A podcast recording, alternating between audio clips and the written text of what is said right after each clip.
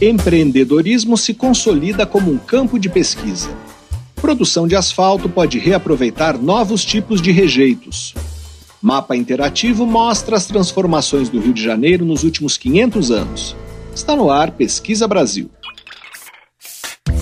Pesquisa Brasil, uma parceria Revista Pesquisa FAPESP e Rádio USP. Apresentação Fabrício Marques. Olá, sejam bem-vindos ao Pesquisa Brasil, o programa de rádio e podcast da revista Pesquisa FAPESP. Eu sou Fabrício Marques, editor de política da revista, e no programa de hoje nós vamos conversar sobre como o empreendedorismo se consolidou como um campo de pesquisa, com revistas acadêmicas especializadas, núcleos de estudos, disciplinas de graduação e cursos de pós-graduação. Arthur Vilas Boas, coordenador do Núcleo de Empreendedorismo da USP, vai falar sobre esse tema e sobre os desafios para abrir e manter o próprio negócio no Brasil. Outro tema do programa é a busca por um asfalto mais sustentável, substituindo areia natural e derivados de petróleo por rejeitos reaproveitáveis. A engenheira civil Camila Vasconcelos Savazini, coordenadora do Laboratório de Tecnologia de Pavimentação da Escola Politécnica da USP, vai falar sobre pesquisas com novas opções de matérias-primas para a composição do asfalto. Também vamos conversar sobre uma plataforma com fotos, pinturas e representações gráficas que permite acompanhar mais de 500 anos de transformações na paisagem do Rio de Janeiro. Quem vai falar sobre esse mapa interativo, o Imagine Rio, é o cientista social Sérgio Burg, um dos responsáveis pela configuração do projeto em sua fase atual. Você pode acompanhar o conteúdo de Pesquisa FAPESP e as novidades do Pesquisa Brasil nos nossos perfis nas redes sociais. Nós somos arroba Pesquisa FAPESP no Facebook e no Twitter e no Instagram, arroba pesquisa underline FAPESP. E para ouvir o Pesquisa Brasil quando quiser, é só acessar revistapesquisa.fapesp.br ou então os principais agregadores de podcasts. Pesquisa Brasil, uma parceria da revista Pesquisa FAPESP e Rádio USP. apresentação: Fabrício Marques.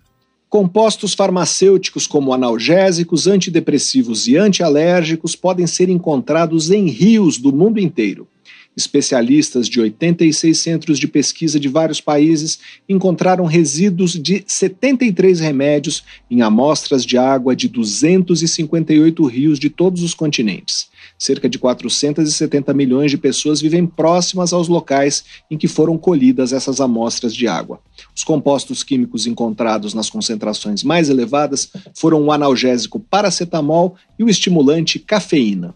A maior concentração encontrada, de 227 microgramas por litro, foi de paracetamol em um ponto de coleta no rio Sec, próximo a um depósito de lixo e despejo de esgoto em La Paz, na Bolívia. No Brasil, os rios examinados foram o Piracicaba, na altura do município paulista de Americana, com quatro compostos detectados. Os rios Negro, Solimões e Amazonas, em Manaus, com 23 fármacos. E o Pitimbu, na região metropolitana de Natal, no Rio Grande do Norte, com 12 compostos. Pesquisa Brasil. Entrevista. Só recentemente, o empreendedorismo se tornou um campo de pesquisa consolidado, com revistas científicas especializadas, cursos de pós-graduação, núcleos de estudos e disciplinas universitárias. Na Universidade de São Paulo, há mais de 100 disciplinas sobre empreendedorismo distribuídas por diversas faculdades, como mostrou o guia Disciplinas Empreendedoras, publicado nesse ano pelo Núcleo de Empreendedorismo da USP. Para falar sobre a evolução do empreendedorismo no Brasil, nós vamos conversar agora por Skype com Arthur Vilas Boas. Ele é empreendedor, doutor em administração pela USP e coordenador do Núcleo de Empreendedorismo da USP. Olá, Arthur, seja bem-vindo ao Pesquisa Brasil. Muito obrigado por participar do programa. Olá, Fabrício. Obrigado a vocês pelo tempo e pela disponibilidade. Arthur, queria que você falasse sobre essa evolução do empreendedorismo como tema de pesquisa, se distinguindo no campo da administração de empresas. O que é estudar e ensinar empreendedorismo hoje em relação ao que era há 20 anos? É, tratando o empreendedorismo como pesquisa, né, o campo de pesquisa, é, ele realmente ele cresceu bastante Acho que algumas forças ajudaram, né?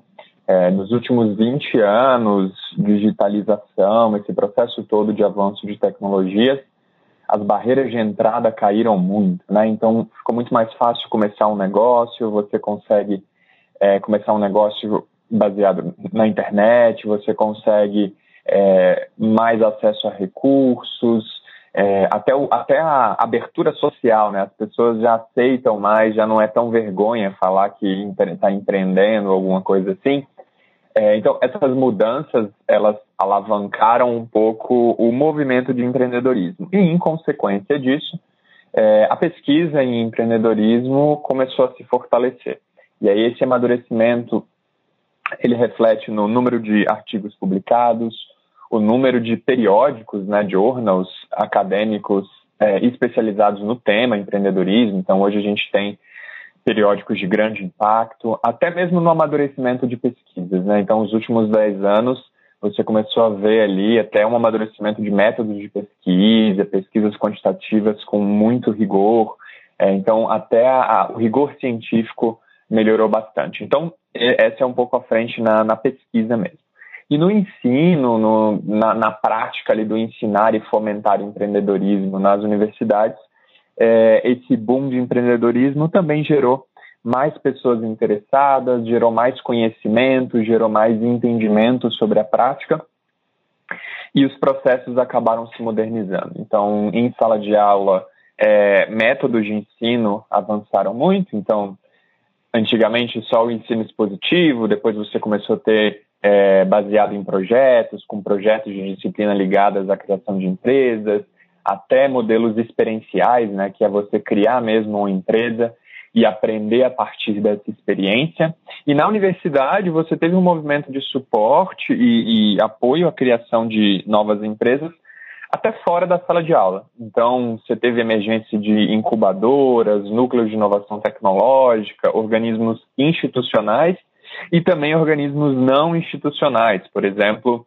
núcleos de empreendedorismo, ligas de empreendedorismo, órgãos de estudantes querendo ajudar, até mesmo as empresas juniores tiveram um papel aí de fomentar, fazer eventos de empreendedorismo, é, fazer com que quem quisesse criar uma empresa tivesse toda a possibilidade de criar uma empresa com o suporte da universidade.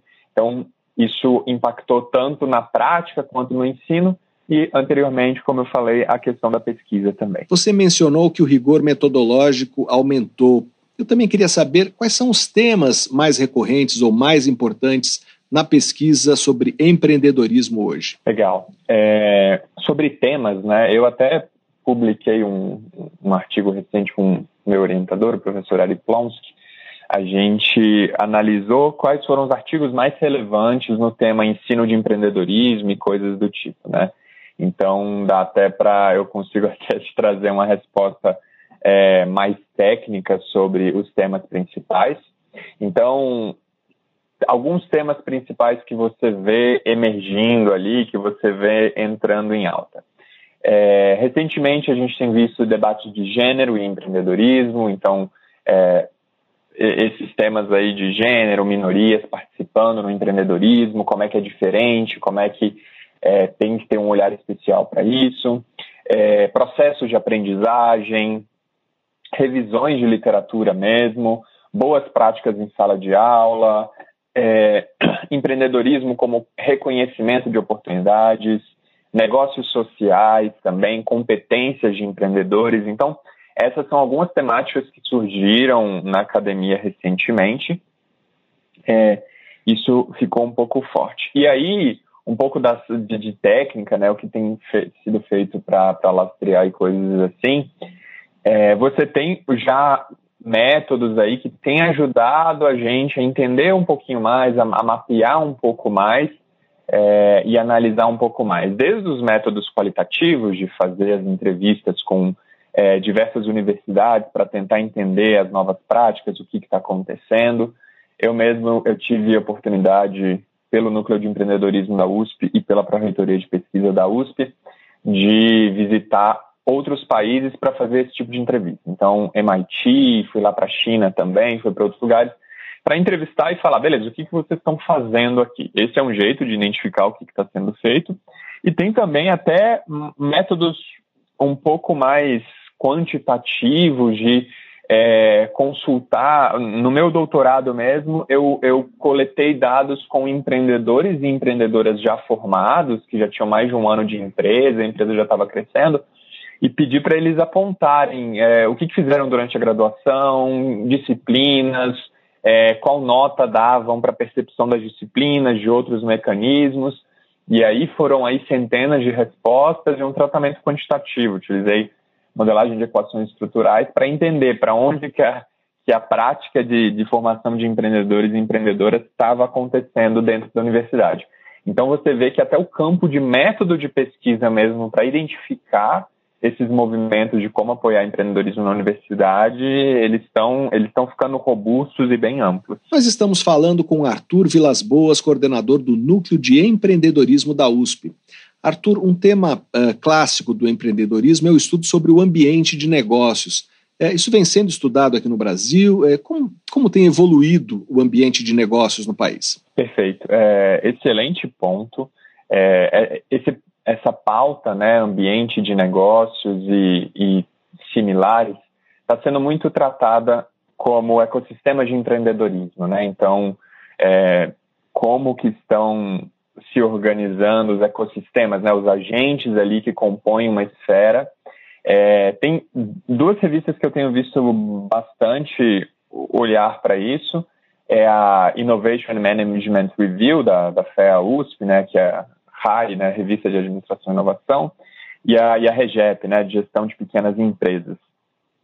Essas duas revistas se você der uma olhada lá, você vai ver que tem muita gente olhando para o tema ecossistema. Então, o, o, o tema está super em alta, ele é observado, é, porque ele é importante tanto para a política pública, né? Então, publicar conhecimento para que gestores e gestoras de esfera pública possam entender melhor e fomentar ali o, o, o que possa acontecer. E também até para a esfera privada. Então, eu sou uma empresa que quer participar mais desse ambiente. Você tem aí gente pesquisando, gente olhando, inclusive você tem parcerias de grandes empresas é, tentando pensar é, nos ecossistemas, como ser mais ativo, então projetos de P&D de grandes empresas olhando para como criar um ambiente, como criar um melhor espaço. E aí, até um, uma, um, uma curiosidade para reforçar esse ponto, na Innovation Management Review mesmo, é, eles no nesse ano mesmo, a, a, primeira edição desse ano, o tema era ecossistemas de inovação, né? Então esses ambientes, né, para inovação, para empreendedorismo. Então é, um, é uma pauta super em alta que está ali sempre na, nas edições especiais, está sempre sendo olhado e no Brasil a gente tem boas pesquisas nesse sentido. Arthur, o contexto econômico tem uma influência uh, na disposição das pessoas por empreender.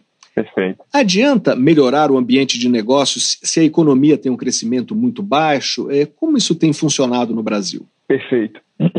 Empreendedorismo, é, muitas vezes ele até caminha num contrafluxo do, da economia, né? Então, é, você tem histórias famosas aí de muitas empresas que foram construídas em momentos econômicos difíceis, né? Então, aumento do desemprego, por exemplo, às vezes a pessoa recorre pela necessidade mesmo, a pessoa recorre ali, puxa, deixa eu é, empreender, deixa eu montar aqui, às vezes uma pequena empresa, uma barraquinha, alguma coisa. É, mas historicamente você tem isso. É, de, de, a economia ela afeta nesse sentido para estimular, mas ao mesmo tempo ela atrapalha, porque puxa, se as pessoas estão com menos dinheiro, como é que elas vão contratar, como é que elas vão consumir, é, como é que elas vão é, operar. E aí a economia ela, ela tem esse efeito de, puxa, uma crise econômica as pessoas consomem menos e isso atrapalha um pouco os movimentos, mas ao mesmo tempo uma crise econômica gera um desemprego grande. Nesse desemprego as pessoas acabam correndo atrás e criando algumas coisas. É, tem um outro aspecto que algumas empresas, startups em especial, que oferecem soluções mais em conta, mais modernas, mais enxutas, às vezes, durante esses momentos de baixa na economia, as empresas acabam recorrendo a elas, né? Então, puxa, aquela solução ali daquela startup parece ser mais em conta do que essa grande empresa que hoje a gente contrata. A gente vai ter que enxugar custos, a gente vai ter que recorrer àquilo ali. Então a economia ela tem esses diversos papéis. Ela puxa para cima em alguns pontos, ela puxa para baixo em alguns outros.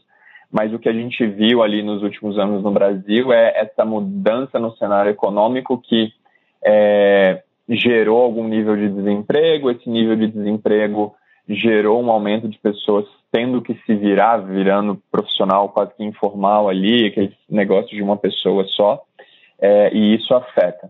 Mas a gente teve também mudanças na esfera legislativa, né, na, na, toda, todo esse aspecto legal, algumas leis que amadureceram um pouco o ambiente, que criaram um pouco mais de segurança. E aí um comentário importante sobre é, economia também é que a gente está vivendo num, num, último momento global em que você vê a economia influenciando muito empresas de tecnologia, né? Então o Fed, né, lá nos Estados Unidos, subindo juros para taxas que a gente nunca viu ou quase nunca viu, está indo para 4%, uma coisa assim.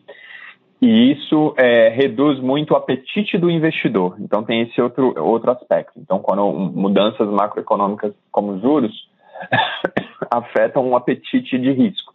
Então, em vez de eu investir numa startup, eu vou colocar uma renda fixa aqui, que hoje está dando um retorno muito bom, então eu não vou apostar em risco. É, essa mudança no apetite, ela tem afetado bastante o, o cenário de startups. Você tem uma menor injeção de capital, e essa menor injeção de capital está gerando essas notícias que a gente está vendo recentemente de demissões e outras coisas que estão acontecendo no Brasil e no mundo. Nós estamos conversando com Arthur Vilas Boas, coordenador do Núcleo de Empreendedorismo da USP. Arthur, queria que você falasse um pouco sobre o guia Disciplinas Empreendedoras, que foi publicado pelo Núcleo de Empreendedorismo da USP. Que tipos de disciplina vocês mapearam? Legal. É, esse guia é um projeto é, de, de alguns anos, a gente sempre sonhou em fazê-lo e, e, ficou super feliz de tê-lo saindo. Ele, ele é realmente um guia. A ideia é sempre, puxa, a pessoa entrou na USP, o aluno ou aluna entrou aqui na USP, pisou na USP. Eu quero dar um guia na mão dele ou dela para essa pessoa é, poder desenhar a graduação dela inteira. Que eu quero que essa pessoa escolha como se fosse um cardápio de disciplinas mesmo. E se as pessoas olharem aí, procurarem aí na internet, pegarem esse nosso guia, elas vão perceber que esses guias eles estão divididos inclusive por institutos. Então, puxa, desenvolvimento de produto, desenvolvimento de tecnologia, as disciplinas estão mais ligadas ali nas engenharias, na computação, é, é onde você vai mais ter contato com o produto.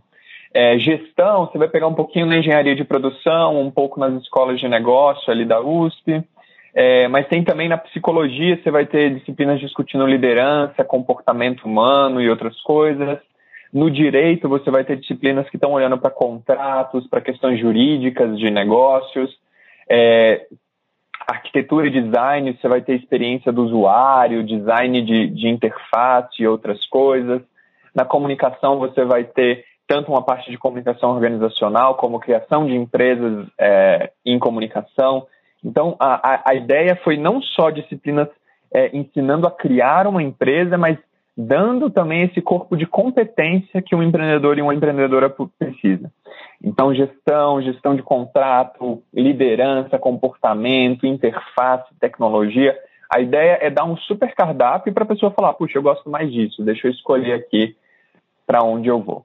E a intenção principal é que é, realmente a gente consiga é, trazer um, uma formação muito, muito transversal para o estudante ou para a estudante. Eu acho que esse é um valor muito grande. A pessoa sair só daquela graduação que ela está, ela poder fazer outras disciplinas, fazer outras coisas, para a gente é super valioso e a gente entendeu que isso seria um super ativo. É, eu tive uma discussão com um aluno que empreendeu recentemente e ele, e ele falou um ponto muito legal, né? Com o tempo, a gente percebeu, nos últimos anos, você percebe a diminuição da correlação entre a carreira do estudante e a graduação em que ele ou ela se inscreveu. Então, puxa, eu estou aqui fazendo engenharia mecânica. Muita gente da engenharia mecânica foi para o mercado financeiro, foi para é, outras áreas, foi criar empresas que às vezes nem estavam tão ligadas à mecânica. Então, quando você oferece esse corpo de disciplinas, esse corpo muito mais multidisciplinar com muitos outros institutos, essa pessoa que às vezes não vai ter aquele caminho de ir para engenharia mecânica e trabalhar com mecânica em específico, essa pessoa às vezes trilha e consegue é, se beneficiar da universidade como um todo, conhecer pessoas muito mais diversas e caminhar para uma formação muito mais ampla que conversa mais com essa diminuição da correlação é, de carreira e curso que tem acontecido nos últimos anos. Então, para a gente é um projeto dos sonhos e a gente acredita que terá um impacto muito grande para todo mundo que tiver acesso. Antes de terminar, eu queria que você falasse para o nosso ouvinte em que outras frentes o núcleo de empreendedorismo da USP eh, vem atuando. Além do exemplo desse guia, o que mais vocês têm feito? Excelente. É, o núcleo de empreendedorismo da USP ele tem três grandes pilares, né? Inspiração, capacitação e conexão a gente entende que para muita gente empreendedorismo nem apareceu como uma oportunidade e às vezes a pessoa é empreendedora. Então, às vezes a pessoa quer essa carreira, mas nem sabe. Então, a gente traz palestras e tem muitas histórias de empresas grandes que saíram da USP que falaram: cara, foi numa palestra que eu vi aquele empreendedor ou aquela empreendedora, eu falei, puxa, é isso que eu quero, não é a consultoria, não é o banco, eu quero é isso, eu quero criar uma empresa. Então, essa realização de, puxa, o que eu quero é empreender, então, inspiração. Mas a gente entende que só essa centelha ali de inspiração não funciona tanto, a gente tem que oferecer capacitação. Então, a gente tem programas diversos de apoio, a gente tem diversos mecanismos. Recentemente, lançamos junto com a Tectile, a gente lançou um, um programa que vai dar ali 20 mil reais para 10 startups começarem sem pegar participação na empresa, 20 mil reais mesmo é, livres que a gente vai dar para 10 empresas, para 10 projetos de estudantes que podiam estar no estágio da ideia. É, e esses 10 projetos vão receber 20 mil reais cada para começar a sua empresa. É um programa que está sendo acompanhado, tivemos 400 times inscritos, mais de 400, e a gente vai acompanhando desde a ideia, ajudando a achar a melhor ideia, ajudando a, a, conhecer os usuários, a melhorar o produto, a validar, a ver se o produto está bom, não está, e ajustando até chegar no mercado, vender e dar certo. Então, esse é o trabalho de capacitação, de acompanhamento mesmo. E tem o trabalho de conexão, que é, puxa, a startup já está um pouco mais madura, já está um pouco grande, eu vou apresentar para investidores e investidoras, eu vou apresentar para grandes empresas, eu vou apresentar para pessoas estratégicas, para realmente é, colocar essa pessoa no mundo. E às vezes também a conexão é, é a gente acredita que uma boa escola para empreendedorismo é trabalhar em startup. Então a gente tem um programa em parceria com um monte de startups para fazer com que alunos e alunas da USP trabalhem nas startups. Então esse é um outro programa de conexão que a gente acredita que ensina muito a empreender. Você entrar numa startup, ver uma startup crescendo rapidamente, ensina muito a, empreender. E o fato legal é que muitas vezes esses empreendedores e empreendedoras que estão na fase de conexão já sendo conectados, já no estado mais maduro, eles voltam para dar palestras na USP, ajudando na inspiração.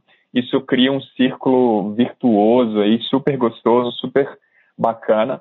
É, hoje o núcleo de empreendedorismo da USP já tem algumas startups que nasceram lá dentro, que já foram vendidas, que deram super certo, é, foram vendidas para grandes empresas. E essa é a nossa trajetória, um pouquinho do que a gente faz é, tem gerado um impacto enorme, chega a milhares de alunos, dezenas de institutos. É, é, um, é um programa do qual a gente. É, é, um, é um organismo né, do qual a gente se orgulha muito. Nós conversamos com Arthur Vilas Boas, coordenador do Núcleo de Empreendedorismo da USP, para saber mais sobre o empreendedorismo no Brasil e como ele se consolidou como um campo de pesquisa. Leia a reportagem de Diego Viana na edição de junho da revista Pesquisa FAPESP, então acesse revistapesquisa.fapesp.br. Arthur, muito obrigado pela sua entrevista. Muito obrigado, Fabrício. Tenham todos um bom dia. Pesquisa Brasil, o programa de rádio da revista Pesquisa FAPESP. O modo de vida dos habitantes dos Estados Unidos parece ter efeito até sobre animais marinhos. Os tubarões lixa, que vivem próximos à área urbana de Miami, tem mais gordura acumulada no organismo do que os exemplares da mesma espécie que vivem em águas próximas de áreas de conservação ambiental. Esse fenômeno foi observado em um estudo publicado por pesquisadores do Brasil e dos Estados Unidos na revista Science of the Total Environment. Os tubarões lixa são um tanto sedentários e não nadam grandes distâncias. A bióloga Bianca Rangel, que faz doutorado na USP e é a primeira autora do estudo, explicou à agência FAPESP que essa espécie de tubarão fica muito próxima a marinas, onde há muitos barcos, restos de pescaria e poluição. O ambiente pode garantir maior quantidade de presas, maior proteção contra predadores, contribuindo para o acúmulo de gordura. Pesquisa Brasil. Entrevista. Na busca por um tipo de asfalto com menor impacto ambiental, o reaproveitamento de rejeitos de mineração, de entulho de construção e de outros resíduos pode reduzir o consumo de areia natural e derivados de petróleo na pavimentação de ruas e estradas. Mas vamos conversar agora por Skype com a engenheira civil Camila Vasconcelos Savazini, coordenadora do Laboratório de Tecnologia de Pavimentação da Escola Politécnica da USP e professora do Departamento de Engenharia de Transportes da escola. Com financiamento da FAPESP, Savazini coordena um projeto de pesquisa voltado para o desenvolvimento de um bioligante, um produto químico de fonte renovável é, como substituto de materiais ligantes derivados de petróleo na produção de asfalto. Olá, professora, seja bem-vinda ao Pesquisa Brasil. Muito obrigado por participar do programa. Obrigada, Fabrício. Eu que agradeço o convite. Professora, do ponto de vista ambiental, quais são os impactos da produção do asfalto tradicional que nós usamos hoje no Brasil? Bom, a, a pavimentação, o que a gente chama de asfalto, na verdade, é uma composição de diferentes materiais, né? Então, quando a gente fala do pavimento, a gente tem uma, uma sobreposição de diferentes camadas e o asfalto, na verdade, é um dos insumos que é utilizado utilizado é, nessa composição, principalmente no revestimento, que é o que o usuário é, vê. Né?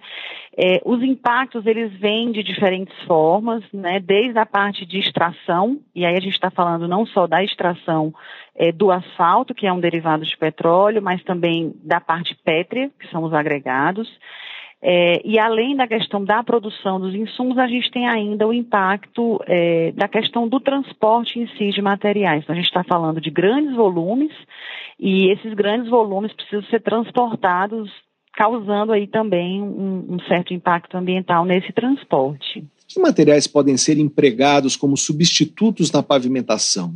Quais têm maior potencial? Bom, a gente tem algumas alternativas que já são aplicadas é, em muitos países, né, em termos de materiais que a gente pode até chamar de alternativos. A gente tar, poderia estar falando de resíduos de construção e demolição, que, que, que são materiais usados já há bastante tempo para compor essa estrutura de pavimento.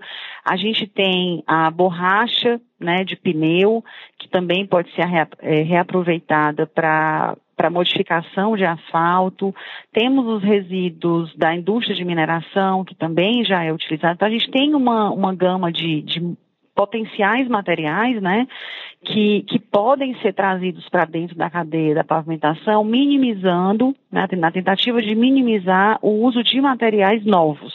Então, essa seria é, esses substitutos que a gente considera no geral mais sustentáveis, eles podem vir inclusive de outras indústrias. Nós estamos conversando com a engenheira civil Camila Vasconcelos Savazini, coordenadora do Laboratório de Tecnologia de Pavimentação da Escola Politécnica da USP.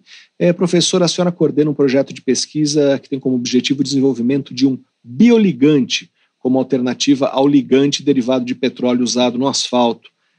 O que é um bioligante e com que materiais vocês estão trabalhando? É, é um, essa é uma pesquisa que, que eu, eu, tenho um carinho super especial por ela. É, a gente fez uma parceria muito legal com a Escola de Engenharia de Lorena, então é, é Poli e Escola de Engenharia de Lorena, para o desenvolvimento desse material ou desses materiais, a gente não sabe se consegue até mais de um.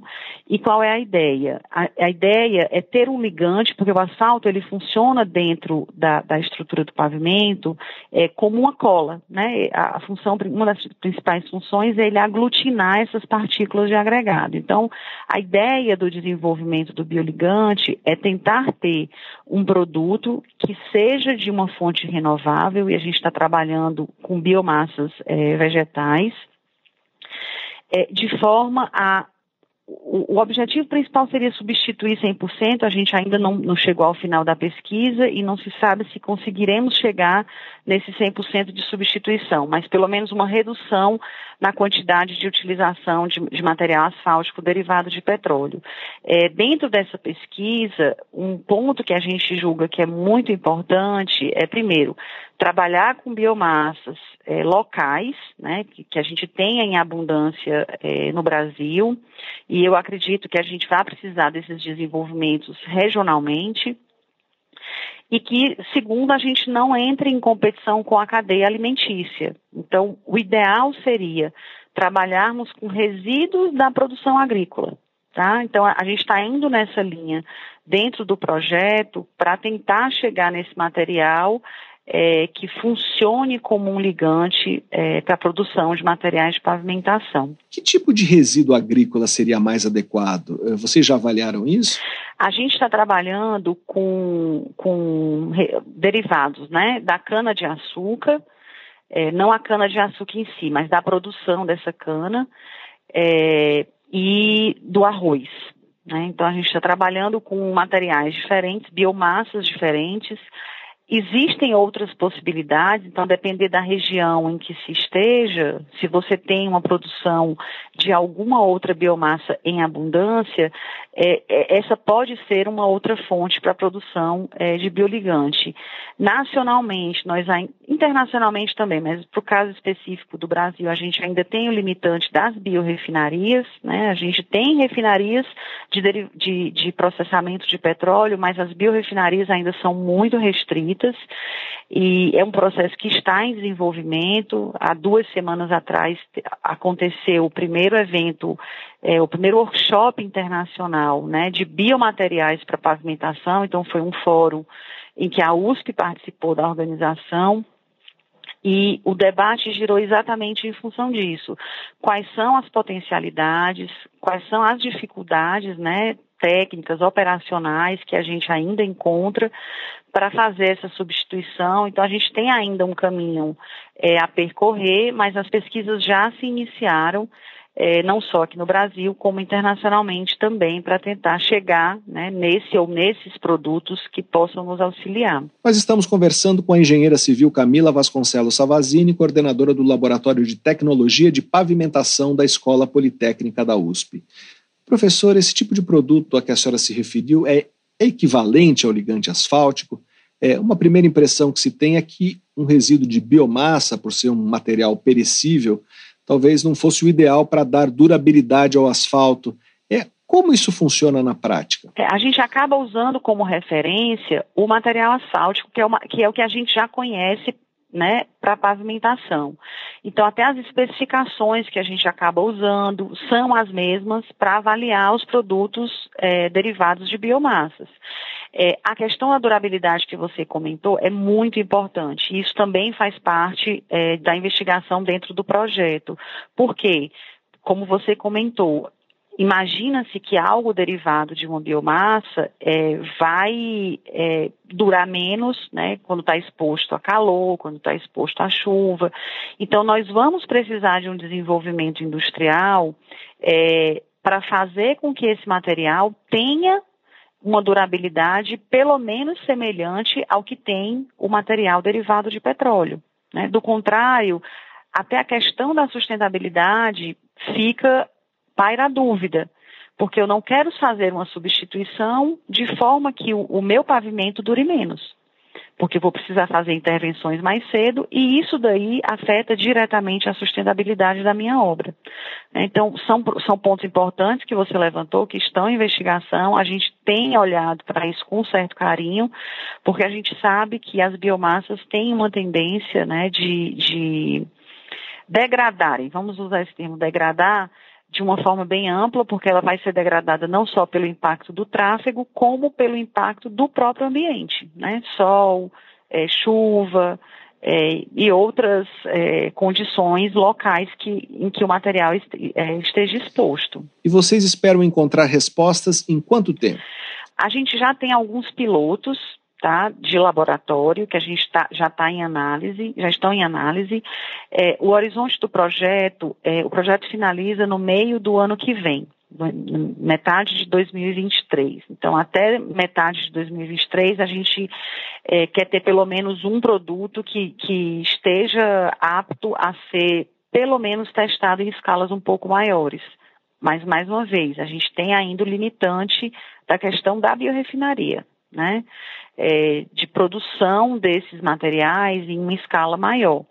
Mas o nosso horizonte está, a priori, para meados de 2023. Então, a gente tem mais um ano aí de pesquisa para tentar fechar pelo menos esse primeiro piloto. Nós estamos conversando com a engenheira civil Camila Vasconcelos Savazini, coordenadora do Laboratório de Tecnologia de Pavimentação da Escola Politécnica da USP. Professora, no começo da entrevista, a senhora falou de outros substitutos que vêm sendo usados e estudados, como borracha e material de construção. Essa substituição já está sendo feita em grande escala? É, nós temos disponibilidade desses materiais? Até que ponto estamos substituindo matéria-prima uh, nova por reutilizada?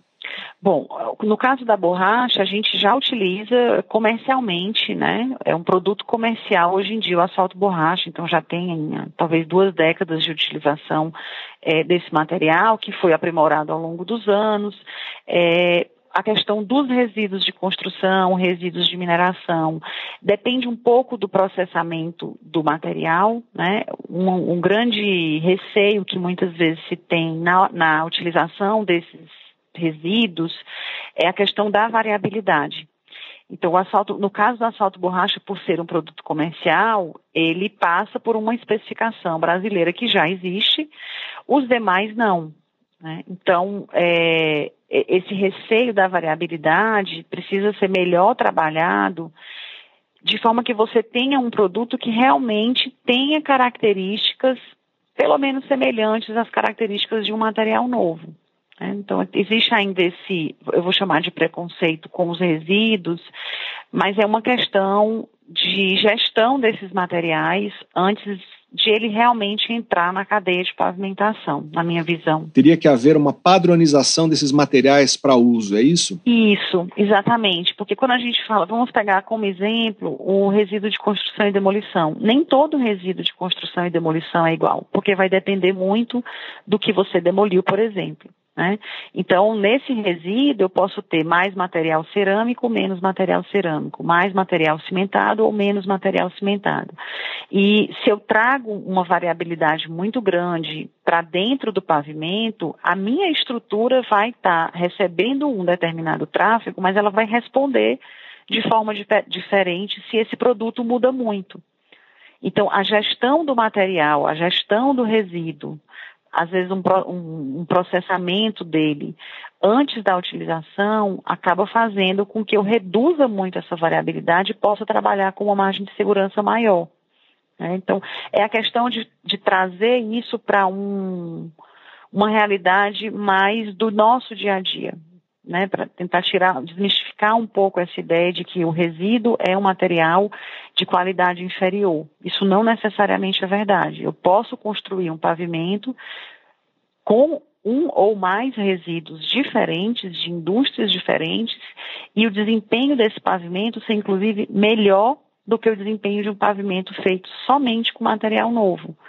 Então, é, é, desmistificar um pouco essa, essa questão dos resíduos, porque tem muito potencial de utilização. Nós estamos conversando com a engenheira civil Camila Vasconcelos Sabazini, coordenadora do Laboratório de Tecnologia de Pavimentação da Escola Politécnica da USP. Professora, há incentivos e interesse em fazer essas substituições? Elas são bem aceitas? Olha, incentivos, assim, incentivos reais, a gente consegue ver é, para o asfalto borracha, né? Tem alguns decretos, inclusive saiu um decreto de 2021 aqui do Estado de São Paulo é, para isenção de impostos para uso de asfalto borracha, né? É, os demais resíduos eu desconheço esses incentivos. A gente às vezes ainda encontra alguma resistência é, de quem faz as obras, por, por, por ser um material diferente, é, por ser um pouco desconhecido ainda. Né? Falta-se falta muito ainda especificação. Então é difícil você colocar dentro de uma obra um produto que não tem uma especificação como um produto novo tem. E aí, como que você avalia se o que foi executado está de acordo ou não está de acordo, né? Então, a especificação, ela guia muito o que vai ser feito na, nas obras de uma forma real. E, e, acho que isso a gente ainda carece melhorar. É, já existem, existem algumas, mas eu acho que tem, tem bastante, tem um caminhar ainda para a gente percorrer, de forma a nos sentirmos até mais seguros para utilizar é, esses materiais. E essas substituições têm viabilidade econômica? Olha, a questão econômica é um ponto que certamente todos vão olhar antes de utilizar. E eu diria que um ponto principal a ser observado né, na, na viabilidade técnica e, eco, e econômica do uso do resíduo é a distância do local onde esse resíduo é produzido para o local onde ele vai ser utilizado. Então, a gente está, mais uma vez, falando de grandes volumes de material. E transporte de grandes volumes tá, embute aí um custo também muito elevado.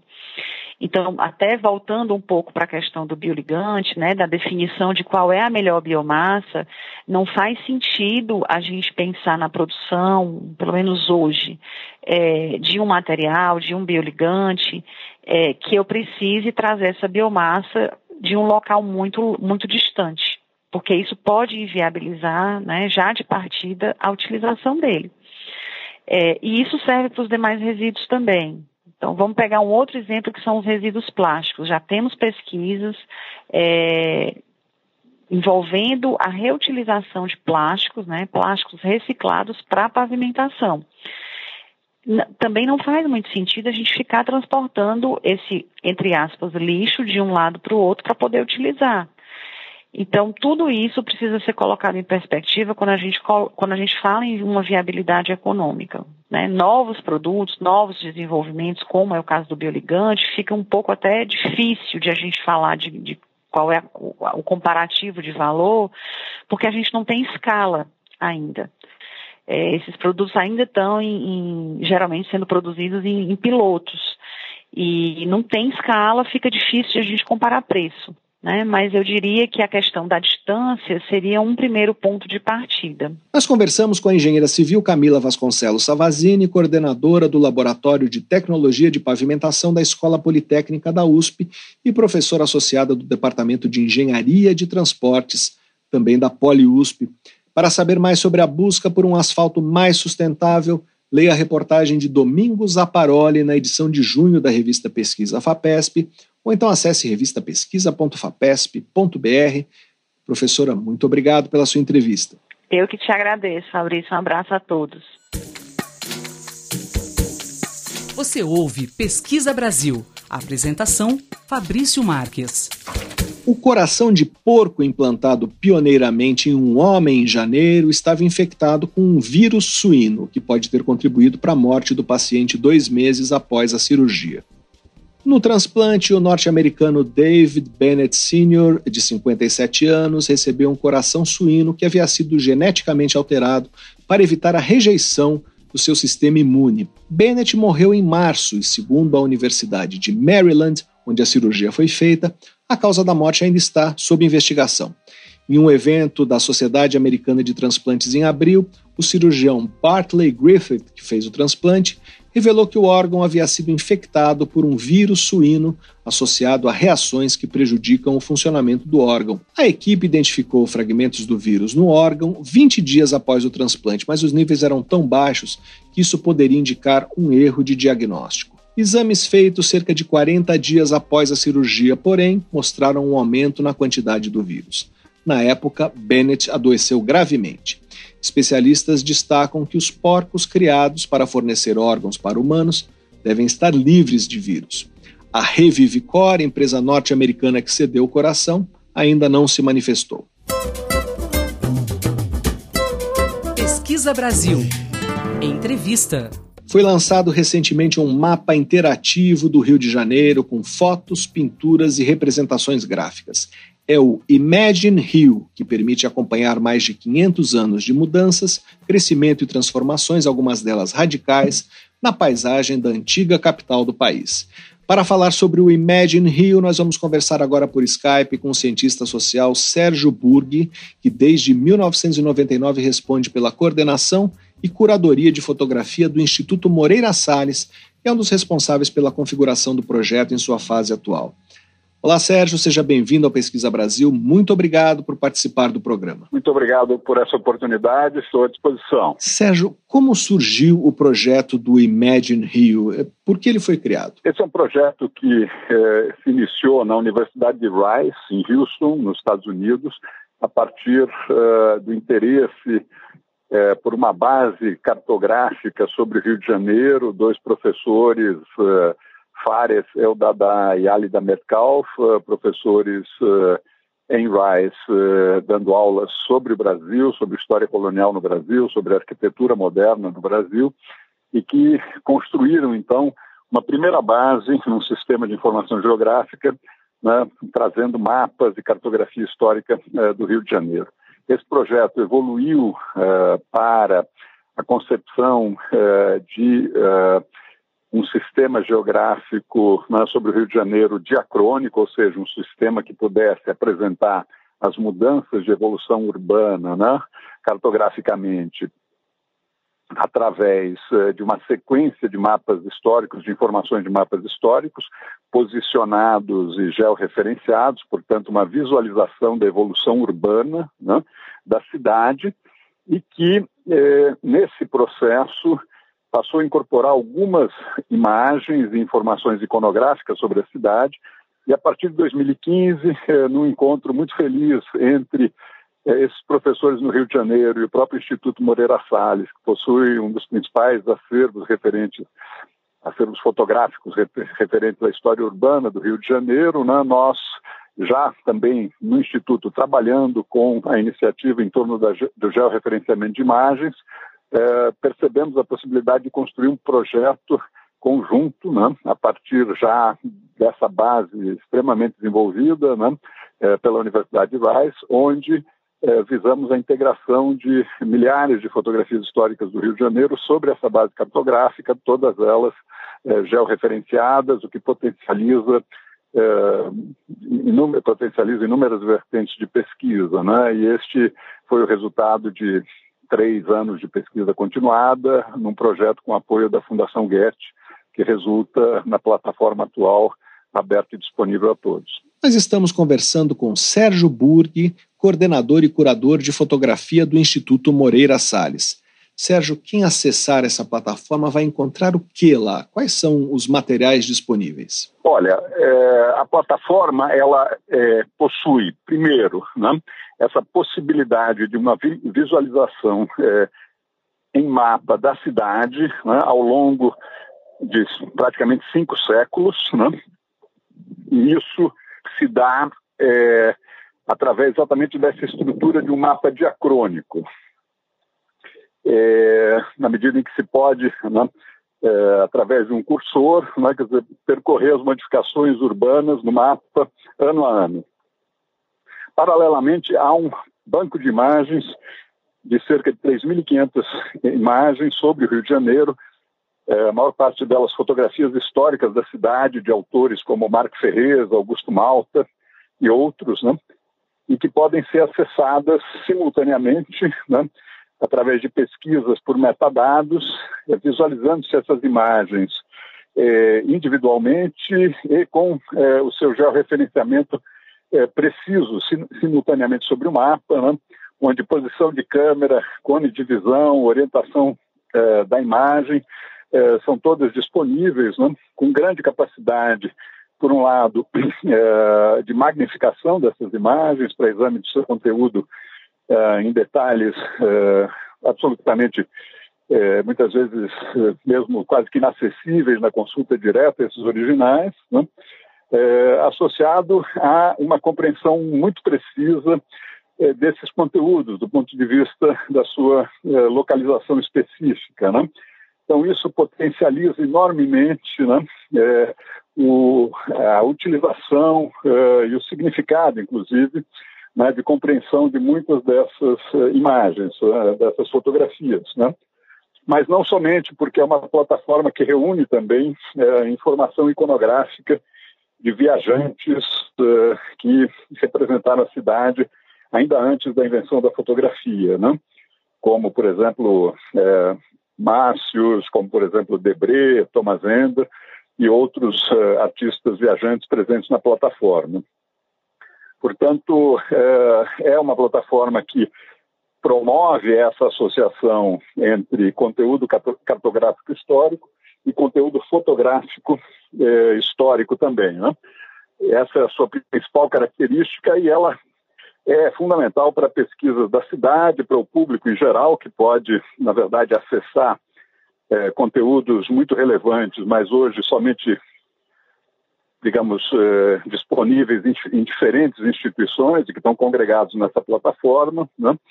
e, fundamentalmente, com essa abordagem que permite, de fato, eh, uma compreensão muito precisa. Né? Então, é uma plataforma muito importante para arquitetos, urbanistas, historiadores, né? e que, ao mesmo tempo, é uma ferramenta muito importante no próprio processo de catalogação dessas imagens. Queria que falasse sobre essa possibilidade de acompanhar as mudanças na paisagem do Rio de Janeiro ao longo de 500 anos. É, tecnicamente, como é que isso se tornou possível? Você pode, é, utilizando tanto é, um intervalo de tempo que a, que a, é, que a plataforma permite, não? É, verificar né, as transformações urbanas dentro desse intervalo de tempo no mapa, né, e limitar os resultados de pesquisa, por exemplo, a apenas esse intervalo de tempo, né? de tal forma que eu posso, por exemplo, é, acompanhar é, determinadas mudanças, por exemplo, na região de Botafogo, né? uma região muito é, é fotografada e muito registrada por viajantes também, em função né? É, da Baía de Botafogo e da presença, por exemplo, do Pão de Açúcar, né? e é, limitar essa pesquisa entre o intervalo de, por exemplo, 1817 a 1860, onde eu vou é, obter resultados a partir de viajantes, né, como os Pix, Márcios, Debré, Thomas Ender, mas também com a invenção da fotografia após é, 1839 e 40, também de fotógrafos, primeiros fotógrafos né, que documentaram é, essa região. E com isso você consegue, na verdade, é, observar um resultado de pesquisa já muito filtrado, né, podendo inclusive aí depois no mapa, né, é, examinar cada uma das imagens em torno dessa localidade. O mapa também, quando você aproxima ele, ele automaticamente seleciona os resultados, né? Ao aproximar ou afastar o mapa, né, no sentido vertical, né? É, de visualização vertical, você né, inclui ou exclui, obviamente, resultados dentro daquele campo né, de seleção do mapa. E, por outro lado, você também, é, simultaneamente, pode pesquisar o próprio mapa, quer dizer, é possível escolher uma determinada região do mapa ou um determinado ponto do mapa, né? e ao se clicar nesse ponto, né? o mapa e a base de dados associada, obviamente, trazem todas as imagens cujos cones de visão cruzam aquele ponto, de tal forma que aí é uma pesquisa que tem um, um aspecto muito importante, que é né, a possibilidade de se buscar em torno de um determinado ponto de interesse da cidade, num determinado período, né, as imagens disponíveis na plataforma que eventualmente, eh, digamos assim, contêm informações visuais sobre aquela, aquele trecho da cidade, aquela localidade, aquela edificação. Nós estamos conversando com Sérgio Burg, coordenador e curador de fotografia do Instituto Moreira Salles. Sérgio, que áreas de pesquisa vocês imaginam que serão mais impactadas pelo acesso a esse tipo de ferramenta? Quem vocês acham que vai usar mais a plataforma? Olha, eu, eu diria que ela, ela tem é, uma aplicação específica no campo patrimonial. Ela é uma plataforma que permite reunir informações uh, sobre arquitetura urbana, arquitetura já não existente, né, que pode dialogar com a arquitetura remanescente, no caso dos registros fotográficos, iconográficos, digamos, de todo o século XIX, mesmo final do século XVIII, né, até os dias de hoje. Então, do ponto de vista urbano, para arquitetos e né, é, urbanistas né, que trabalham com estudos né, de evolução urbana ou mesmo de patrimônio né, arquitetônico urbano, é uma plataforma fundamental, porque essas imagens eh, já estão eh, devidamente geolocalizadas, informam com precisão e com facilidade né, eh, o que está sendo mostrado, né, e com isso, e obviamente associado a isso, um alto grau de magnificação cada uma dessas imagens, o que permite observação de detalhes de segundo, terceiro, quarto plano. Né? Então, isso é fundamental nesse campo. No campo da, da história social, né? da história das cidades, mesmo das microhistórias, né? aí também um processo fundamental, né? que com o cruzamento de dados hoje possível em plataformas, né? Uh, entre plataformas, ou mesmo pensando em sistemas de informação geográfica como plataformas também de cruzamento de diferentes bases de dados, né? você pode estabelecer cruzamentos, por exemplo, é, de informações hoje reunidas na cidade do Rio de Janeiro pelo Instituto Pereira Passos, o Instituto que é parceiro também desse projeto em vários momentos, né, na sua estruturação, e que possui inúmeras informações né, sobre a cidade, seus mais variados aspectos, e que tudo isso somado, né, as informações de legado histórico das instituições culturais, faz com que leituras muito variadas, né, eh, de temas eh, importantíssimos e que muitas vezes não são temas documentados, né, como, por exemplo, a evolução eh, da ocupação das áreas não mapeadas né, nas comunidades no Rio de Janeiro, né, e isso associado a diversas histórias, né, eh, por exemplo, como aquelas associadas à ocupação da cidade, por exemplo, pelos afrodescendentes, pelos, pelos ex-escravizados, pelas questões já derivadas né, de todos os processos de gentrificação no início né, do século XX, né, na cidade, né, é, essas informações é, reunidas é, desde a literatura até informações associadas a pesquisas específicas no campo da música popular, no campo né, da religiosidade, são todas informações que podem gradualmente sendo agregadas né, na plataforma. Para isso, a plataforma desenvolveu né, um sistema associado de narrativas visuais, né, é, e narrativas, na verdade, não estritamente visuais, mas narrativas que integram imagens, cartografia, né, fontes documentais, eh, imagem em movimento, registros sonoros, e que são que é um instrumento que permite a pesquisadores né, trabalharem na plataforma e construírem narrativas eh, que organizam essas informações para que terceiros possam aí percorrer esse conjunto documental, né, mediados né, por essas narrativas que podem ser construídas, estão sendo construídas hoje dentro de um fórum, dentro de um conjunto de participantes acadêmicos, mas também aberto ao público né, para contribuições específicas. Então, é, nesse campo, enfim, do conhecimento, são muitas possibilidades. Nós temos uma linha de pesquisa é, que integra esse aspecto, por exemplo, é, da elevação de terreno, muito importante, né, e permite, inclusive, é, integrado a uma pesquisa que estamos fazendo com a Fundação Getúlio Vargas, com a Escola de Matemática Aplicada, a extração de dados de fotografias bidimensionais para a construção de modelos tridimensionais de arquitetura já não mais existentes, né? mas que utilizam a fotografia né? como é, não só fonte de dados, mas também como representação né? da modelagem 3D, né? permitindo a gente pensar né, que podemos e poderemos fazer e produzir um modelo é, de elevação, né, é, associado ao modelo de terreno, também uma reconstrução 3D da arquitetura, por exemplo, do Rio de Janeiro na década de 1870, né, a partir do grande volume de fotografias né, que temos, por exemplo, do centro do Rio de Janeiro, né, e que através desses processos eh, nos permitirão eventualmente uma reconstrução né, 3D eh, do centro do Rio de Janeiro, baseada nas informações eh, derivadas das fotografias, informações quantitativas, né, que permitirão, quer dizer, modelar e representar essa modelagem com as próprias imagens. Né. Enfim, são muitas as possibilidades, né, ao mesmo tempo em que é uma plataforma que permite o acesso a toda a população, às escolas, né, é, então, sob todos os aspectos, uma plataforma aberta, pública, né? e que, a meu ver, é, só tenderá a crescer em termos de interesse e de apropriação, né? principalmente pelos moradores da cidade do Rio de Janeiro, mas, obviamente, de maneira mais ampla, né, por ser o Rio, né, quer dizer, a cidade né, de reconhecimento internacional que é, né, também é uma plataforma né, de uso de interesse internacional. Né.